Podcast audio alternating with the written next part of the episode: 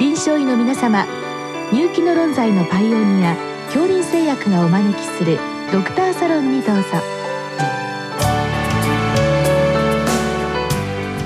今日はお客様に国立国際医療研究センター肝炎免疫研究センター長関東達也さんをお招きしております。サロンドクターは防衛医科大学校教授池脇勝則さんです。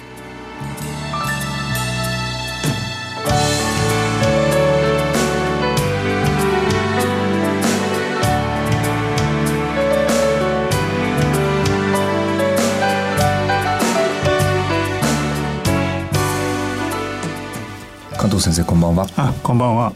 今日は以前に B 型にかかって抗体が出てきたと。でまああのどんなその B 型のウイルスのマーカーをまああの測ってみてそれをどう解釈したらいいかという、はい、まあ、非常にあの具体的な質問をいただきましたけれども、ね、まああの肝炎ウイルス B 型 C 型ありますけれども、まあ、私の拙い記憶では、まあ、B 型っていうのは以前は垂直感染が多かった。はい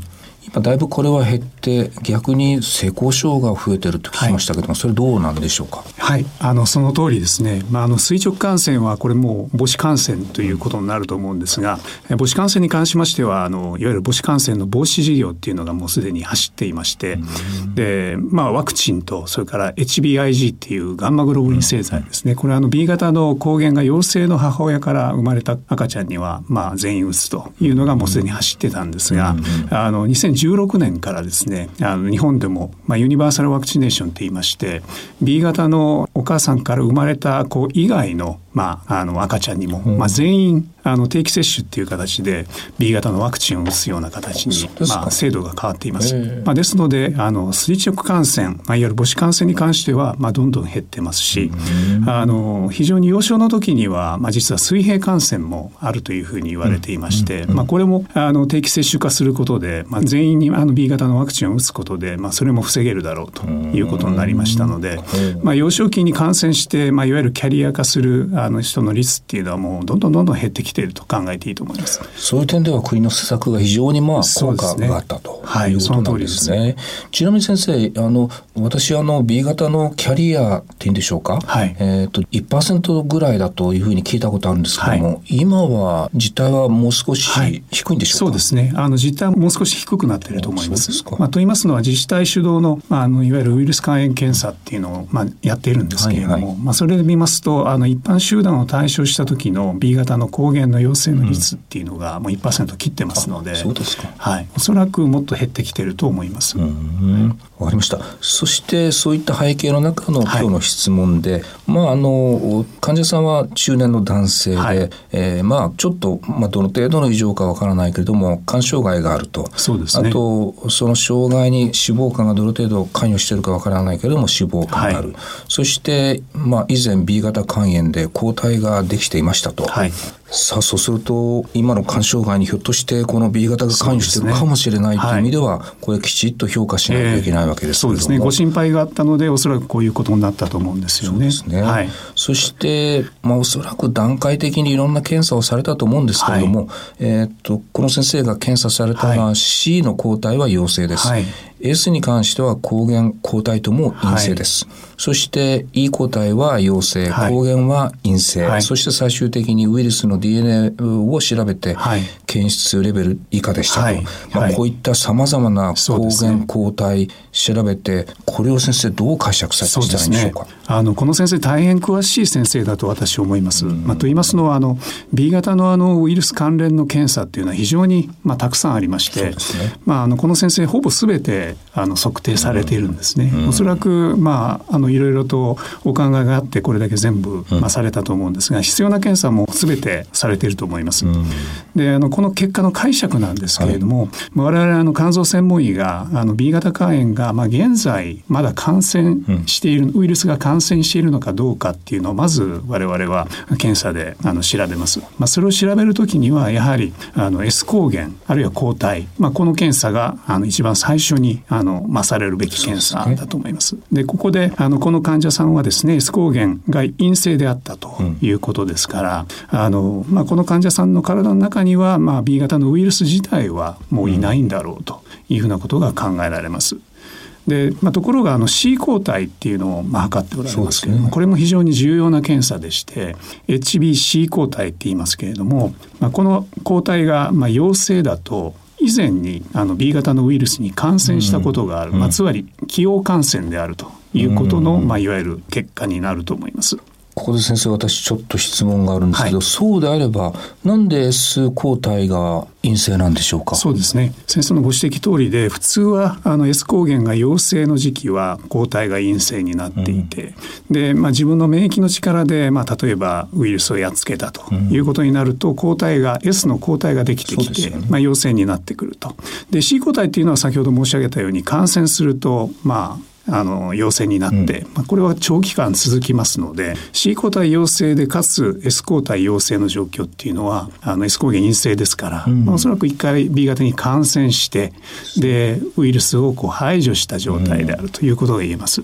まあ、ただあの S 抗体っていうのも時間とともに減るというふうにまあ考えられていまして、まあ、これはあの感染した時期にまあ関係していると思うんですけれども感染してでウイルスがうまくまあ排除できて、まあ、そこからしばらく時間が経っていると人によっては S の抗体の値がですねどんどんどんどん下がってきて、まあ、マイナスになってくるつまり検出感度以下になるっていう方もいらっしゃいます。そうですか、はい、そうするとこれはまあ話が合わないっていうよりもその感染の時期がだいぶ、まあ以前だったらあり得るということなんですね。十分あり得る状況だと思います。わかりました。はい、そうするとまあいわゆる抗原系はすべて陰性、そしてまあウイルスの DNA もチェックされて検出レベル以下ということでしたら、はい。まああのまあ、大雑把に言うとこの患者さんの、まあ、少なくともウイルスの活動性は、まあほぼないというふうなこと。でしょうか、まあ、あの血液中にウイルスが検出できないということを、まあ、これは意味してまして、うんうん、まあ、ただあのここで少し注意が必要なのは、まあ、C 抗体が陽性であるっていうことの意味なんですけれども、ね、B 型肝炎というのはあの非常にまあ厄介なウイルスでして、まあ、一度あの肝臓に感染が成立すると、うんまあ、その肝臓の細胞の核の中にですねその、まあ、複製の鋳型っていうんですけれどもあの、まあ、根っこのようなものを残してしまうんですね。でこれがあの B 型の CCCDNA っていう、まあ、遺伝子の構造なんですけれどもこれが、えー、残っていると C 抗体はずっと陽性であるということが言われてます。まあ、ですので、まあ、例えばあの再活性化の話っていうのが最近、まあ、時々取り上げられますけれども、C 抗体が陽性の方というのは、まあ、そういう意味で肝臓の細胞の、まあ、要するに奥の方にですねまだ B 型の、まあ、根っこが残っているというふうに考えていただくと、まあ、例えば免疫抑制剤、ね、あのあるいは造血幹細胞移植、まあ、このような患者さんの体の免疫を強く落とすような状況が生まれると、まあ、その CCCDNA からまたウイルスがまああの産生されてくるんですね。でこれがいわゆる再活性化と言われる状況なのであの C 抗体陽性の方にはですね我々がまあ申し上げているのは、まあ、もしそのような、まあ、免疫が抑制されるような治療を始められる時には、まあ、必ず、あのそれをまあお話しして、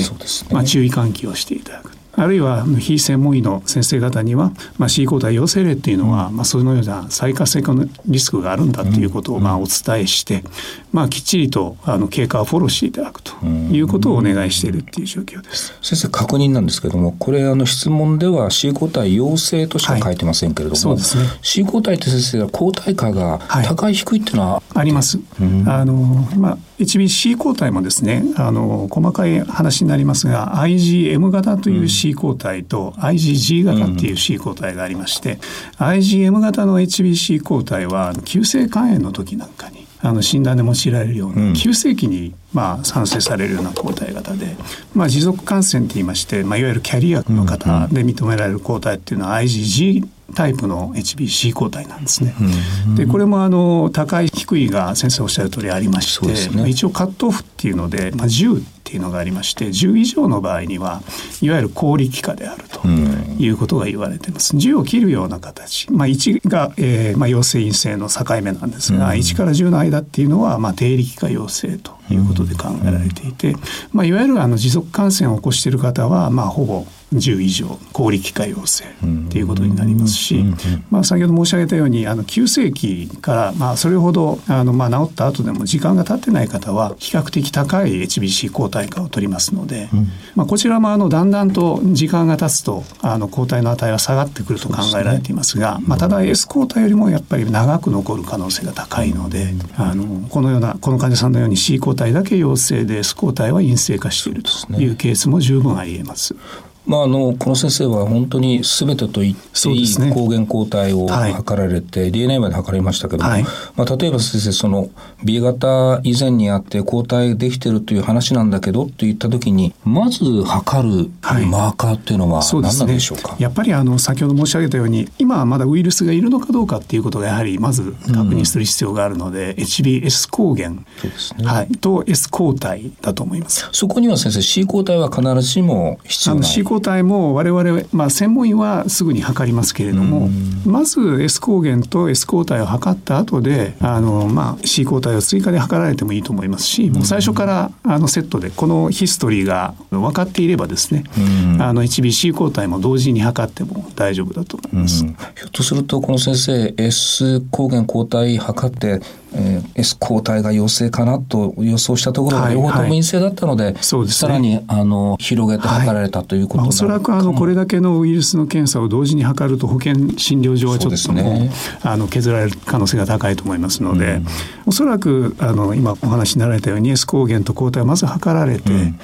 あの抗体出てないと、ね、じゃあどうしてだろうということでおそらく C 抗体を測られたっていう流れじゃないかなと思います。うんうん、まあ、そういう意味では非常にあのお詳しい先生ではないかなと思います。最後先生簡単にあの、はい、今 B 型の治療というのはだいぶ進歩してるんでしょうか？そうですね。あの、まあ、現在はあの2本の治療の柱がありまして、うん、1つ目はあのペグインターフェロンっていう、はいはい、まあ、以前から使われていたあの注射製剤ですね、ね、これはあの1週間に1回の注射なんですが、うん、まあ、長期間あの治療を受ける、うん、まあ、48週が一応保険診療所認められています。でもう一つはあの飲み薬の、まあ、治療で拡散アナログと、はい。はい、言われる治療で、まあ、B 型のウイルスが、まあ、増えるのをぐっとこう抑えるような薬で、まあ、これもあの患者さんの病態あるいは年齢、まあ、状況に応じて、まあ、使い方を、まあ、肝臓学会がガイドラインで示していますので、まあ、そのガイドラインに沿って現在実臨床で使われているという状況です。まあ、その点では C 型も B 型もだいぶ治療に関しては明るい兆し見通しになってきたということですね。すねはい、まあ、ただあのこの患者さんのように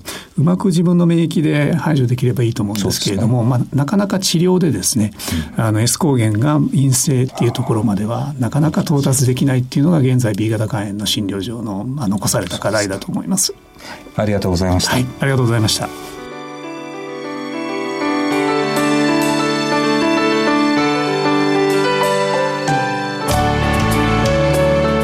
今日のお客様は国立国際医療研究センター肝炎免疫研究センター長関東達也さんサロンドクターは防衛医科大学校教授池脇勝則さんでした。それではこれで恐林製薬がお招きしましたドクターサロンを終わります。